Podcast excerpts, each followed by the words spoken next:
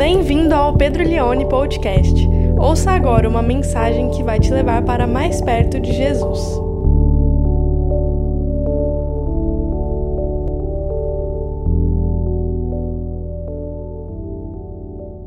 Apocalipse 2, do verso 1 até o verso de número 7.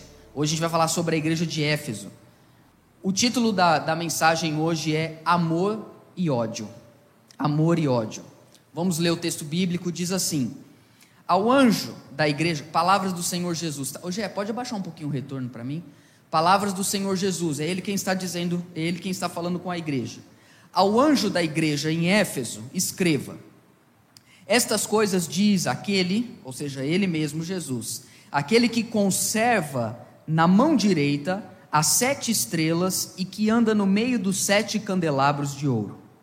Conheço as obras que você realiza, tanto o seu esforço como a sua perseverança.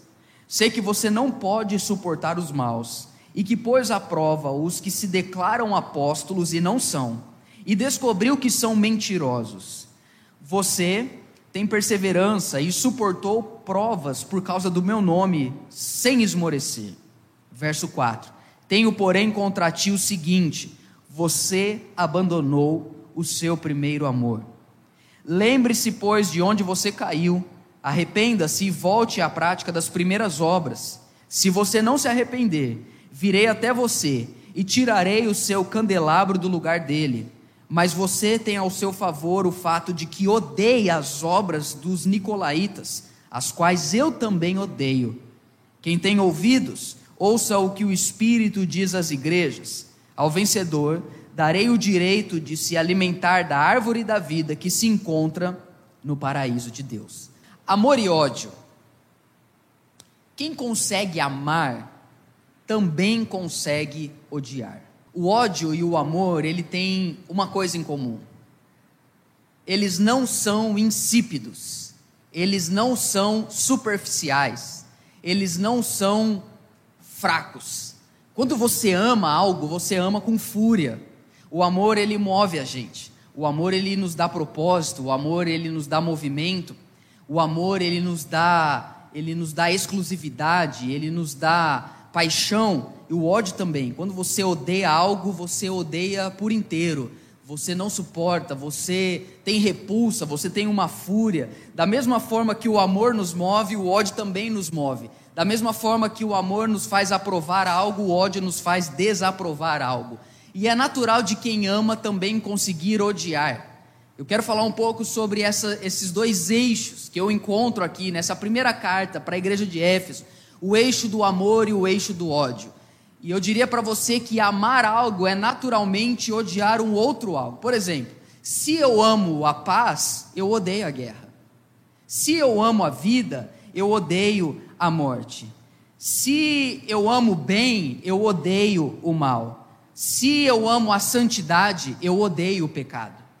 O ódio, ele ele tem espaço na espiritualidade.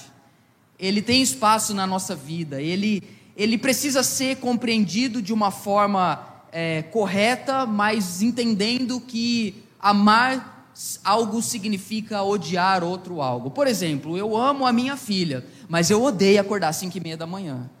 Eu amo, eu amo a, a vida, então toda vez que alguém morre, isso é algo para mim que, que eu não tenho alegria, eu não tenho prazer nisso. E é muito forte o que esse texto diz, porque Jesus, lá no verso 6, a gente vai ver daqui a pouco, ele diz para a igreja de Éfeso: ah, vocês têm algo bom, vocês odeiam as obras dos nicolaítas como eu odeio. Porque quando a gente vai para o Apocalipse, a gente vê um Cristo diferente do que a gente está muitas vezes acostumado a ouvir sobre ele. Eu falei um pouco disso semana passada, que o Cristo da Escritura é diferente do Cristo da cultura. E o Cristo da Escritura, no Apocalipse, ele consegue dizer que ele odeia algo, que ele não suporta algo. E ele celebra que a igreja odeia esse algo junto, junto com ele. Só que a gente precisa entender que quando a gente fala de ódio, principalmente da parte de Deus, é totalmente diferente do ódio que nós sentimos. Porque, na verdade, não é nem muito comum falar sobre é, ódio e Deus. Existe isso na Bíblia, mas é mais comum falar sobre a ira de Deus. Agora, a ira de Deus é algo muito comum. Você vai ver a ira de Deus no Antigo Testamento, você vai ver a ira de Deus no Novo Testamento, você vai ver a ira de Deus no Apocalipse. Por quê? Porque Deus, a, a, a forma dele odiar é diferente da nossa. Geralmente, quando nós odiamos algo ou alguém, tem muito a ver com algo que, que foi lesado na nossa vida, às vezes é uma raiva caprichosa, ou às vezes a gente simplesmente não gosta da pessoa. Quem nunca pegou ranço de alguém, parou de seguir alguém no Instagram, bloqueou alguém no WhatsApp, cancelou alguém na tua vida, do seu trabalho. Fala assim: não, eu não odeio, eu só quero a pessoa a mil quilômetros de mim, mas eu não odeio ela, sabe?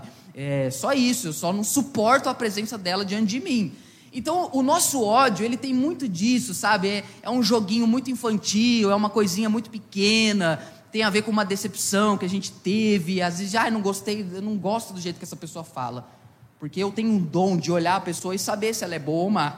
Já ouviu gente falando assim? Eu bato o olho eu sei, hum, endemoniado. Eu bato o olho assim, eu já sei, ah, essa pessoa, ah, mentirosa, né? A gente só não consegue bater o olho na gente, mas nas pessoas a gente consegue ver os erros de todo mundo. Então a gente, quando odeia as coisas, na maior parte das vezes, não é um ódio baseado no amor. É um ódio baseado no ódio. É, é, é um ódio barato. Essa semana, uma figura controversa morreu. É, você sabe, é uma pessoa que, é um pensador e etc. É uma figura muito envolvida com, com pensamentos ideológicos e políticos. A pessoa morreu. E eu, despretensiosamente, tuitei. É, a maior parte dos meus twitters tem 10 likes e 1 RT para quem tem Twitter, ou seja, é um alcance muito baixo. Eu só postei assim de uma forma despretensiosa, falando assim: é, olha, a gente celebrar a morte de alguém é um negócio diabólico. Mesmo que a gente não concorde com as pessoas, sabe? Pronto. Isso foi o suficiente para eu receber xingamentos que eu nunca tinha ouvido na minha vida.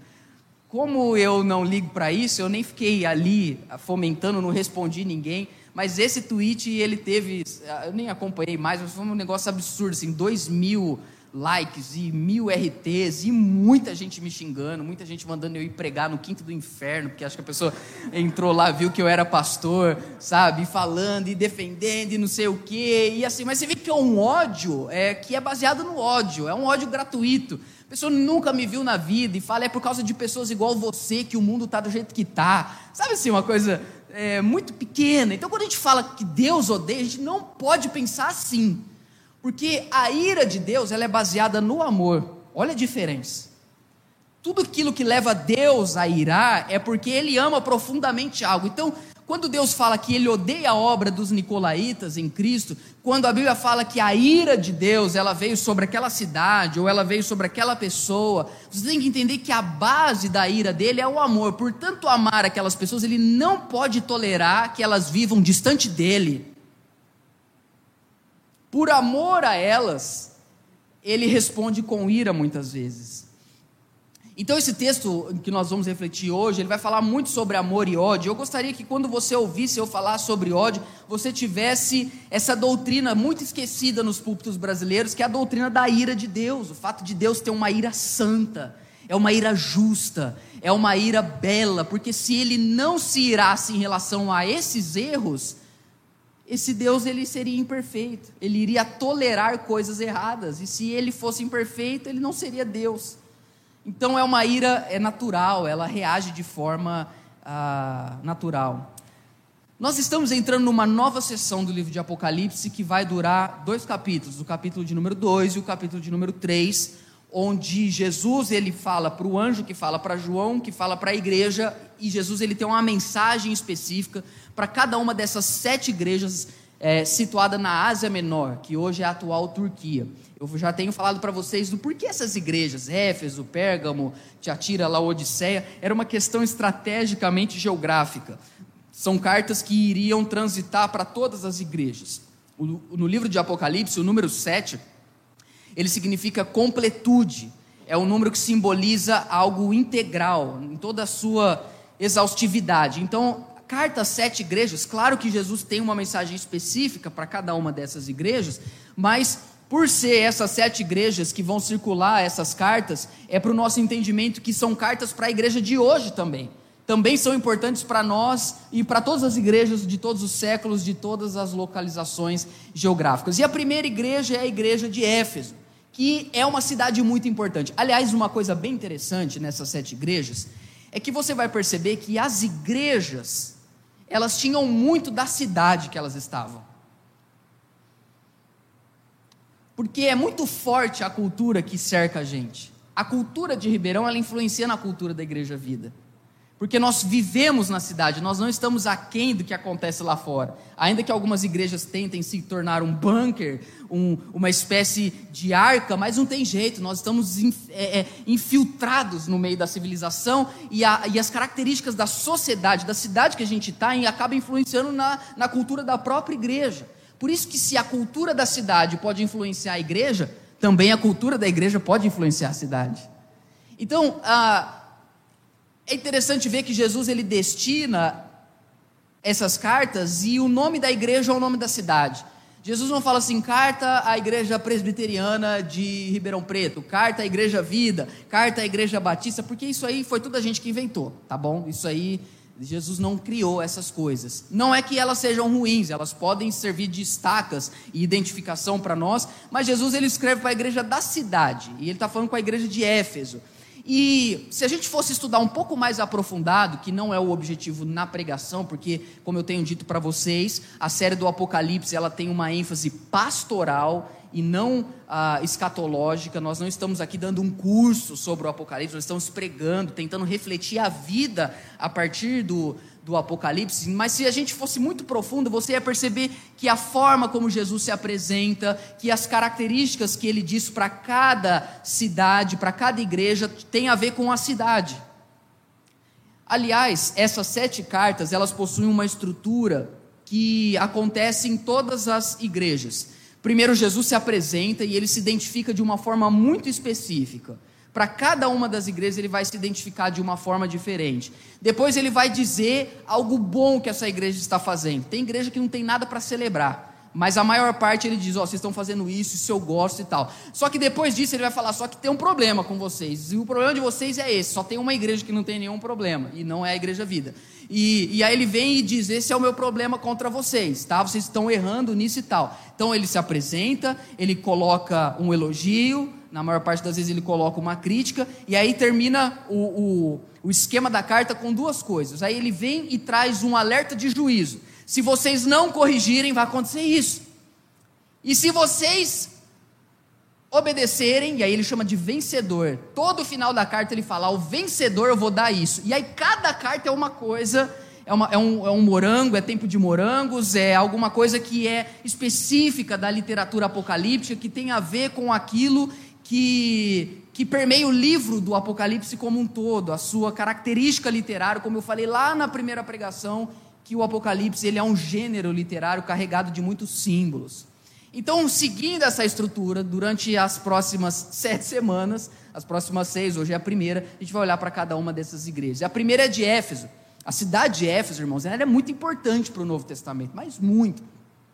Por exemplo, o apóstolo Paulo ficou três anos em Éfeso na sua terceira viagem missionária. Ele pregou num lugar na escola de Tirano, ele pregou na sinagoga, ele ensinou muitas pessoas. O, a, a, cidade de Éfeso era uma cidade de mais de 200 mil habitantes, era uma cidade enorme, era uma, uma cidade gigantesca. Ela era, talvez, na questão religiosa, o, o maior centro do Novo Testamento. Era muito forte a religião na cidade de Éfeso. E a cidade de Éfeso era uma cidade comercial, rolava muito dinheiro. E tem uma característica muito forte e marcante, se você for depois ler lá em Atos capítulo 19, que na cidade de Éfeso tinha o grande templo da deusa Diana, ou da deusa Ártemis dos Efésios. Esse templo ele era grandioso, tinha várias prostitutas cultuais, algo que era muito característico naquela época. Os cultos pagãos, tanto ao imperador quanto a essas divindades, a maior parte delas gregas, porque o Império Romano ele foi muito influenciado pela religiosidade grega, por isso que a gente estuda na escola o Império Greco-Romano. E essas religiões, esses templos, tinha muita orgia, tinha muita bebida, tinha sacrifício humano, era, era algo horrível. E tinha uma igreja lá em Éfeso. Era um povo pequeno que estava servindo a Jesus. E depois, Paulo, de ficar três anos lá, ele enviou Timóteo. Timóteo ficou ali pastoreando aquela igreja. Depois, o próprio apóstolo João, autor de Apocalipse, pastoreou a igreja de Éfeso. É interessante que a, a cidade de Éfeso ela era muito rica e muito forte em produzir literatura ocultista. Era uma cidade que tinha muita magia. Só que quando o evangelho chegou lá, você lê isso no livro de Atos, Paulo começou a pregar, a cidade viveu uma revolução. Primeiro que a, o sindicato dos ourives, lá tinha o sindicato dos ourives, porque eles ganhavam muito dinheiro vendendo, vendendo souvenirs do, do templo da deusa Diana. Então a pessoa ia visitar o templo, eles vendiam lá, falavam que ia ser uma benção, assim como algumas igrejas fazem hoje, mas aí eles levavam isso, e aí Paulo chegou lá, pregou o evangelho, e eles se reuniram e falaram assim: não, a gente precisa calar esse homem, porque nós vamos ficar pobre, porque ninguém mais vai acreditar que esse templo é de um Deus. Eles queimaram vários livros em praça pública, porque o evangelho ele, ele varreu a cidade. É impressionante o que aconteceu na cidade de Éfeso. Só que nós estamos aqui agora em Apocalipse na segunda geração. Essa geração que está ouvindo essa carta não é a primeira que viveu o grande avivamento. Então vamos ver algumas características. Primeiro, como que Jesus se apresenta? No verso de número 1, ele diz o seguinte: Ao anjo da igreja de Éfeso escreva. E aqui nós já temos uma, uma pequena coisa para tentar resolver. Quem é o anjo da igreja? E aí tem duas grandes interpretações que seguem por aí. A primeira é que o anjo da igreja é o pastor da igreja, ou os líderes da igreja. O problema é que a palavra anjo no Apocalipse aparece 67 vezes e nenhuma delas é, menciona um ser humano, é, são anjos mesmo. Então eu, particularmente, não fico com essa interpretação, embora sempre ouvi isso no círculo que eu pertencia, que o anjo era o pastor da igreja. Ah, uma segunda interpretação vai dizer que o anjo é um anjo mesmo, uma espécie de anjo da guarda no Apocalipse. O problema é que, embora em alguns lugares da Bíblia até parece que existem anjos que são mais responsáveis por nós, como você vê no começo do livro de Atos, em relação ao apóstolo Pedro, que estava preso, ainda assim, a maior parte dos comentaristas acham um pouco complicado falar que a igreja tem um anjo da guarda, porque também na sequência narrativa do Apocalipse isso não é muito, não é muito comum. Então, na verdade, é um mistério, a gente não sabe o que é. E é, é bom que a gente veja isso, porque se a gente fosse voltar no capítulo 1, coloca o verso 20, é o último versículo do capítulo 1, o, o Senhor Jesus ele escreve assim: ó, quanto ao mistério, não, uma, é, inverso, capítulo 1, verso 20. O Senhor Jesus, na sua visão, na, na sua revelação, na visão de João, ele diz ele fala assim, ó, quanto ao mistério das sete estrelas que você viu na minha mão direita e quanto aos sete candelabros de ouro, as sete estrelas são os anjos das sete igrejas. A palavra mais importante para nós ali é a terceira, é o mistério.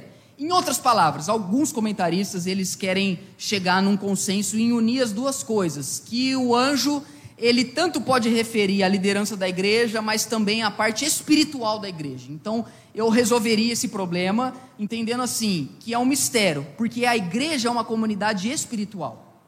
Eu resolveria dessa forma, é assim que eu penso. Quando eu vejo o anjo, por se falar que é um mistério, é entender que nós não estamos lidando simplesmente com uma empresa, nós não estamos lidando com um clube, a gente está falando com a igreja. A igreja é algo que transcende, é algo que muita coisa envolve que a gente não entende. Então, ao anjo da igreja de Éfeso, escrevo, escreve, capítulo 2, verso 1. Estas coisas diz aquele que conserva na sua mão direita as sete estrelas. Olha como Jesus está se apresentando para Éfeso. Que conserva, ou seja, que cuida, que mantém as, a, as sete estrelas à sua mão direita. E aqui uma diferença do capítulo anterior. Aquele que anda no meio dos sete candelabros de ouro. Os sete candelabros, eles são as sete igrejas. Sete igrejas é a igreja como um todo. Preste atenção nisso. O que é o candelabro para o judeu? é um artefato do tabernáculo. O candelabro é, é luz para a casa de Deus. É por isso que a igreja é a luz do mundo. E Jesus caminha em meio à igreja, caminha em meio aos candelabros. Só que lá no capítulo 1, ele apenas está no meio da igreja. E aqui não, aqui ele anda. Tem a diferença do verbo. E aí, lendo isso, eu me lembrei quando eu era criança. Porque o que aqui quer dizer para nós é que ele tem liberdade em caminhar em meio à igreja. E eu lembrei que eu tinha liberdade em caminhar em minha igreja quando eu era criança, enquanto meu pai pregava. Ah, o meu pai pregava numa igreja, é uma igreja bem mais comprida que a nossa. Ô, ô Gé, começou algum chiado aqui, eu não sei porquê, no retorno. Vê se tem alguma coisa que não está no mudo. E aí a igreja tinha muitos bancos de madeira, e meu pai estava lá pregando, e eu achava que eu era livre, então eu caminhava em meia igreja pedindo bala para os irmãos. Com o tempo, eu fui descobrindo que quem era os pão duro, que nunca me dava bala, e aí eu comecei a aprender a fonte. Como que funcionava isso, né? Porque hoje eu não consigo imaginar uma, uma, uma criança, naquela época era diferente, né? É... E aí eu caminhava em minha igreja porque eu tinha liberdade. Aí eu lembro uma vez que eu estava caminhando pedindo bala, aí meu pai falou: Eu queria pedir para todas as crianças ficarem quietas agora, principalmente o Pedro. E foi assim que soou no meu ouvido. Príncipe. Aí a hora que ele falou assim, eu tive um mini derrame ali, aí depois eu me recompus. E aí eu aprendi que eu não tinha liberdade em meio à igreja, que eu não tinha, eu não podia andar em meio à igreja. E na verdade ninguém aqui tem essa liberdade que Jesus tem, porque ninguém manda aqui a não ser ele. Só ele pode caminhar em meio à igreja, porque é ele quem sustenta ela. Não é o ai parou, Gé. Não é o pastor, não é a, o, a, o modelo da igreja, não é a visão da igreja. O único que tem liberdade para caminhar e puxar ou, ou deixar os candelabros é o Senhor Jesus, porque Ele conserva. Em outras palavras, quem manda na igreja é Jesus. Como que a gente precisa lembrar disso? Que quem manda na igreja não sou eu, não são os pastores, os presbíteros, os apóstolos, os, os vices-querubins, os quartos da trindade. Não! Quem caminha em meio à igreja é, é, é Jesus, e ele está aqui se apresentando porque a igreja de Éfeso precisava relembrar e aprender isso. Agora, uma segunda característica aqui é Jesus vai apontar os acertos dessa igreja. Vamos refletir nisso. Verso de número, de número 3, de número 2, ele diz assim: Conheço, e essa palavra conheço no original não é simplesmente eu sei sobre, mas é eu tenho acompanhado de perto o que vocês fazem. Conheço as suas obras que você realiza. Vai ver nas características da igreja, tanto o seu esforço como a sua perseverança. Sei que você não pode suportar os maus e que pôs à prova os que se declaram apóstolos e não são, e descobriu que são mentirosos. Vocês têm perseverança e suportou provas por causa do meu nome sem esmorecer. Isso aqui Jesus está elogiando a igreja. Uma grande característica da igreja de Éfeso: eles não negociavam a pureza do evangelho. Eles não negociavam. Ninguém podia chegar lá e falar algo que estava em divergência com o que Jesus ensinou. Eles não toleravam pessoas que tinham ensinamentos contrários àquilo que Jesus ensinou. Por isso que no verso 2, lá de Apocalipse 2, ele diz assim: Eu conheço o seu esforço, eu conheço a sua perseverança, e sei que você não pode suportar os maus, e que pôs à prova os que se declaram apóstolos e não são. Pensa comigo. O apóstolo Paulo, quando estava conversando com os presbíteros de Éfeso, no livro de Atos, na cidade de Mileto, alertou várias coisas para eles. Paulo ficou três anos lá e ele falou: Eu estou indo embora. Só que vocês precisam saber uma coisa: lobos vão entrar no meio de vocês. Vai vir gente aqui vai começar a semear ensinamentos errados que são contrário ao que Jesus ensinou. No nosso caso, são contrário à palavra de Deus. Mas Deus colocou vocês como pastores, como presbíteros da igreja, e vocês não podem tolerar um ensino errado. E isso deu certo.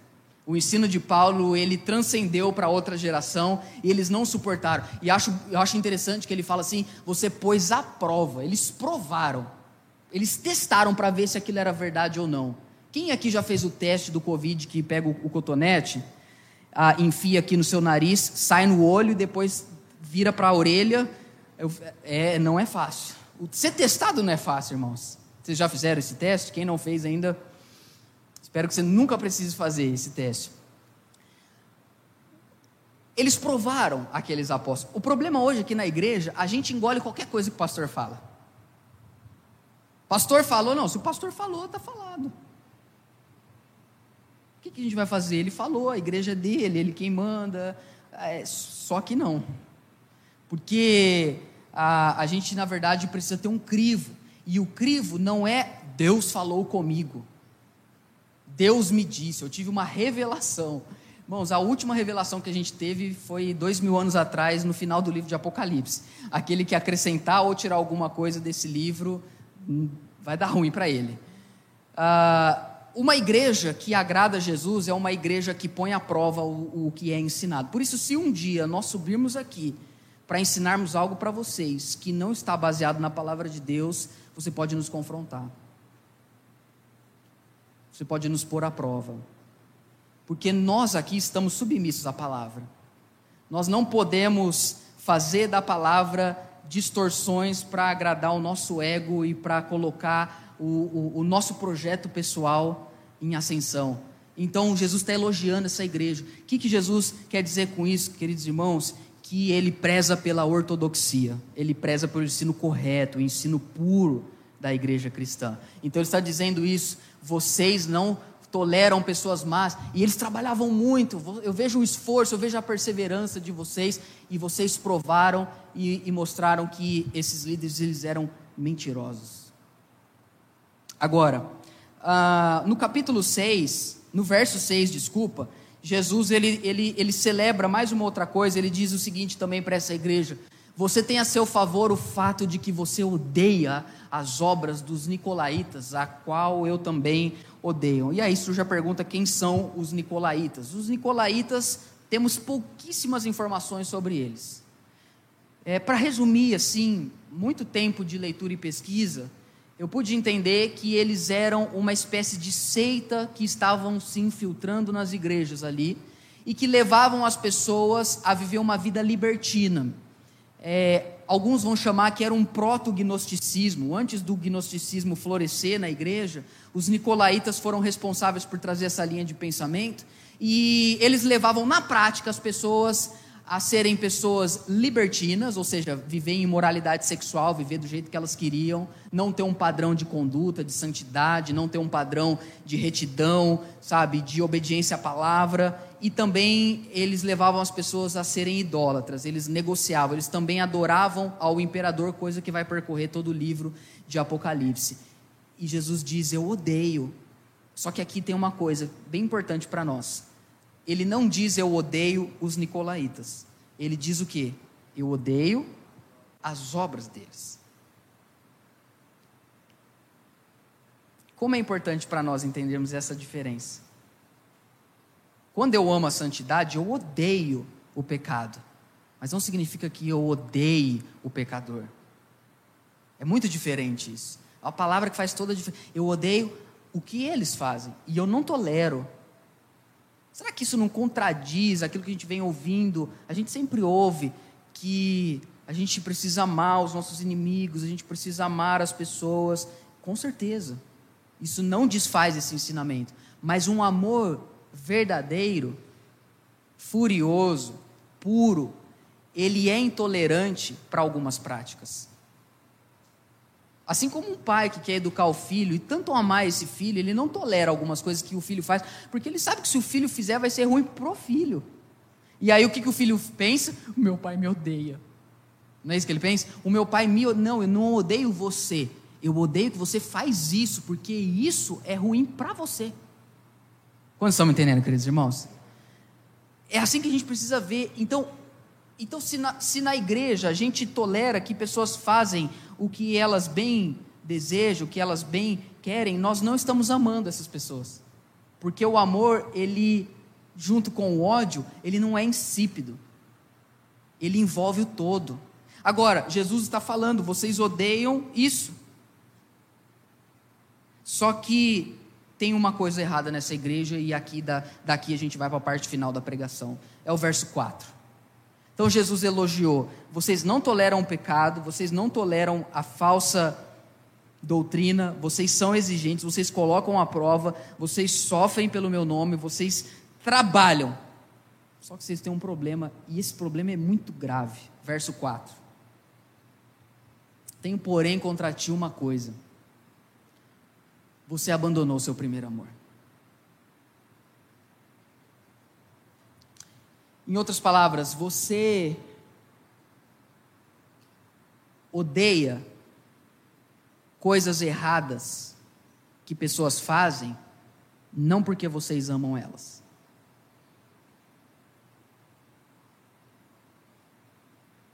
É diferente eu odiar porque eu amo, de eu amar odiar. Tem gente que ama odiar. É muito diferente de eu odiar algo porque eu amo alguém. Você perdeu o seu primeiro amor. Você abandonou, você deixou para trás Você é firme, você não tolera, você confronta, você expõe o erro, você briga com a pessoa, você mostra para ela que ela está errada, só que você não ama ela. Você ama odiar ela. E isso eu tenho contra você. Porque você não tem reprovado essas coisas porque você me ama. Quantas pessoas não perderam o seu amor a Deus? Aqui, primeiro amor, ele fala de um amor puro. O primeiro amor é aquele, aquele amor, é, é aquele amor carregado de afeto, que dispara o coração. Eu namorei a Suzana, minha esposa, sete anos à distância. Era EAD o nosso namoro. E a gente se via a cada 15, 20 dias. Então, às vezes ela vinha e às vezes eu ia para a cidade dela. E a gente pegava um ônibus que fazia a rota de é, Ribeirão Rio Claro, era um ônibus muito bom. Várias vezes eu matei barata dentro dele, mas eu não me importava. Ribeirão Rio Claro, irmãos, dá de carro uma hora e quarenta, mas o ônibus era três horas e quinze. Que ele gostava de circular pelas cidades, ia deixando as cartas nas igrejas. E assim, mas eu não ligava. Eu entrava, estava tão apaixonado, estou. Eu me lembro, eu me lembro da sensação quando eu ia buscar ela na rodoviária, que é muito bonita aqui em Ribeirão. Eu ia lá com o meu carro, por causa do meu pai, na verdade. E eu, ela falava, estou chegando, o meu coração disparava. Estou chegando. E aí eu lá, 20 dias sem ver ela, eu ia, ia buscar ela saltitante dentro do carro, sabe? E aí ela lá, e a hora que ela, eu vi ela descendo do ônibus, nossa, assim, era, era, era arrebatador, era furioso o amor. Hoje, amor, você está vindo? Caramba, você não está vindo ainda? Dis, disparava literalmente o coração. A igreja de Éfeso era assim com Cristo no começo. Falava do evangelho, o povo chorava em silêncio. Abria a Bíblia, falava de Cristo, o povo parece que existia algo ali especial, existia algo que movia. Tem o um livro do Jonathan Edwards, Afeições Religiosas. O livro trabalha essa máxima, que o nosso amor a Deus, ele não é um amor racional, é um amor arrebatador é um amor que pulsa, o coração dispara, a gente tem vontade de entrar na, na, no quarto e orar, a gente lê a Bíblia, a gente chora, a lágrima cai na página da Bíblia, a gente grifa. A gente, quando vai falar de Jesus, a gente vai falar do Evangelho, a gente não consegue nem se conter, a gente fica maravilhado.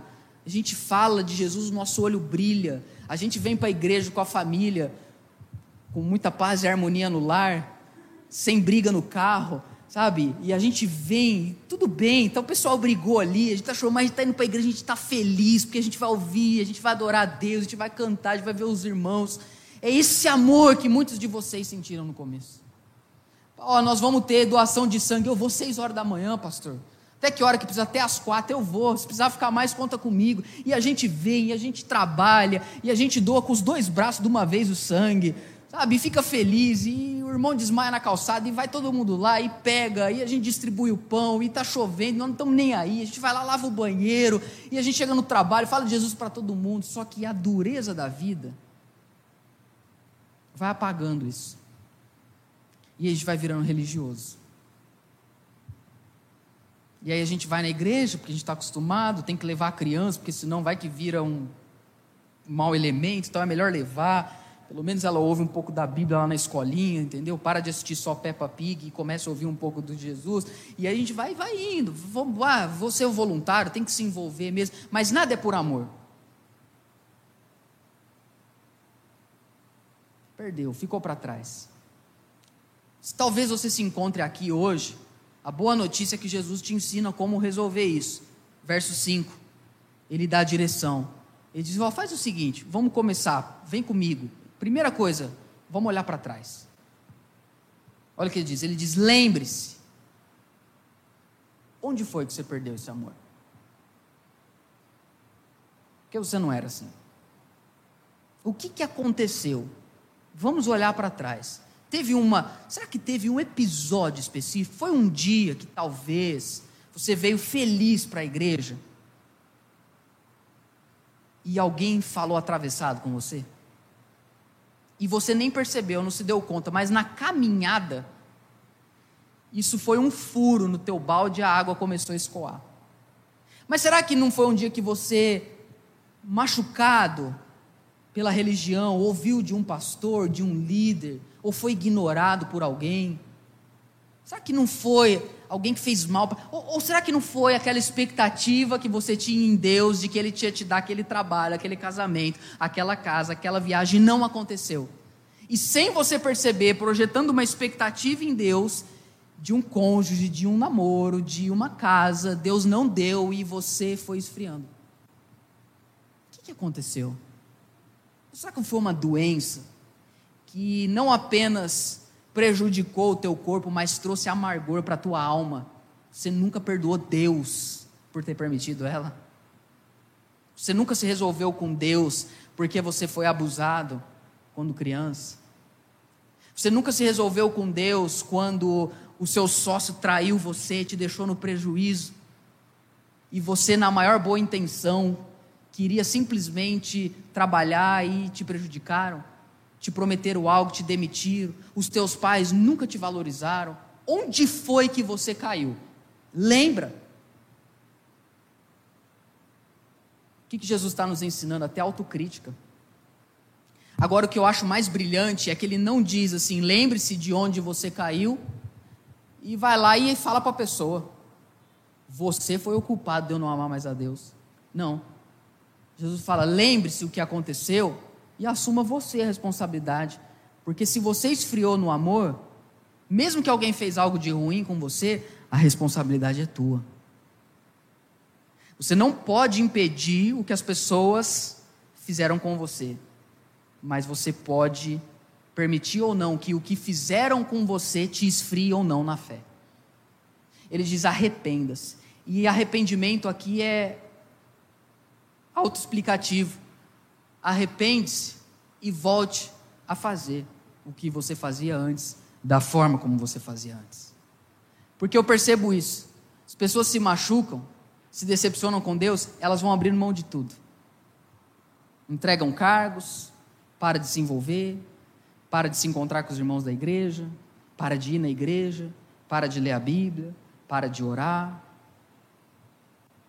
para de investir na sua vida cristã, elas vão, elas vão perdendo. E isso vai desfigurando elas. Um, uma pessoa que um dia amou a Deus, ouça isso, e deixa de amar Ele, essa pessoa ela não traz dano apenas para a sua vida espiritual ela se descaracteriza como ser humano. Que ela não se reconhece mais uma vez que não ama mais a Deus. Porque o amor a Deus era a base da vida dela. Não foi um dano religioso, foi a perda de uma identidade. Por isso, amar a Deus deve ser o maior empenho da nossa existência. Aliás, o maior mandamento é esse: amarás ao Senhor teu Deus de toda a tua alma, força e entendimento. Amarás. O que Deus quer, irmãos, antes das nossas obras, é o nosso coração. Antes do nosso ódio pelo errado, Ele quer o nosso prazer pelo que é certo. Ele não quer que a gente ame odiar. Ele quer que a gente o ame. E isso às vezes pode sim nos levar ao ódio, mas baseado na nossa paixão por Ele. Faz sentido isso? Volte a praticar as primeiras obras. Porque talvez ao praticar você reencontre o amor.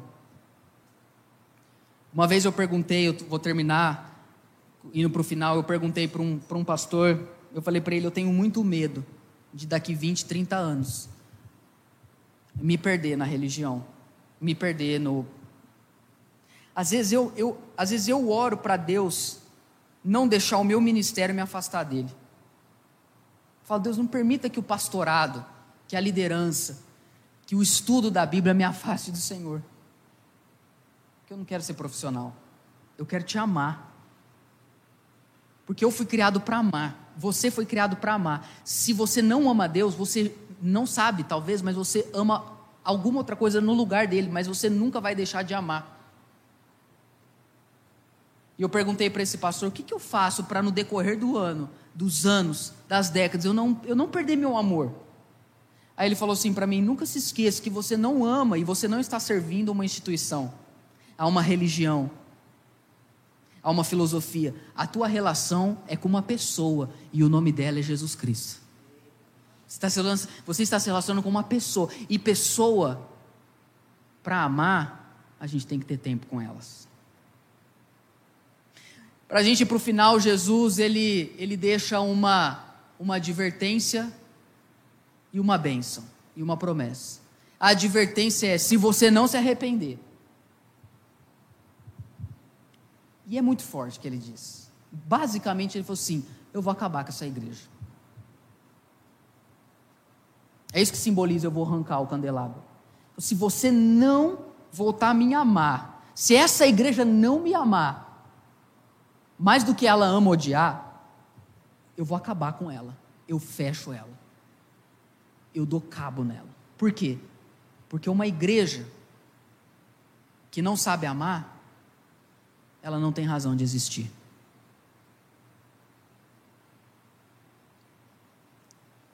Ela pode ser muito boa na apologética, defender e priorizar a pureza doutrinária. Jesus elogia isso. Mas se ela não ama, ela não tem razão de existir. Assim como a nossa vida cristã, se não é cercada de amor, não tem sentido a gente se intitular como cristão, porque Jesus falou isso: nisto conhecerão os meus discípulos, se vocês amarem uns aos outros. Agora, o último verso é a promessa: mas se vocês me obedecerem. Verso 7. Ao vencedor, e vencedor no Apocalipse não fala de alguém que é bom, mas fala de alguém que participa da vitória do Cordeiro, alguém que se apegou em Cristo, na sua morte e ressurreição. Ele diz o seguinte: ao vencedor.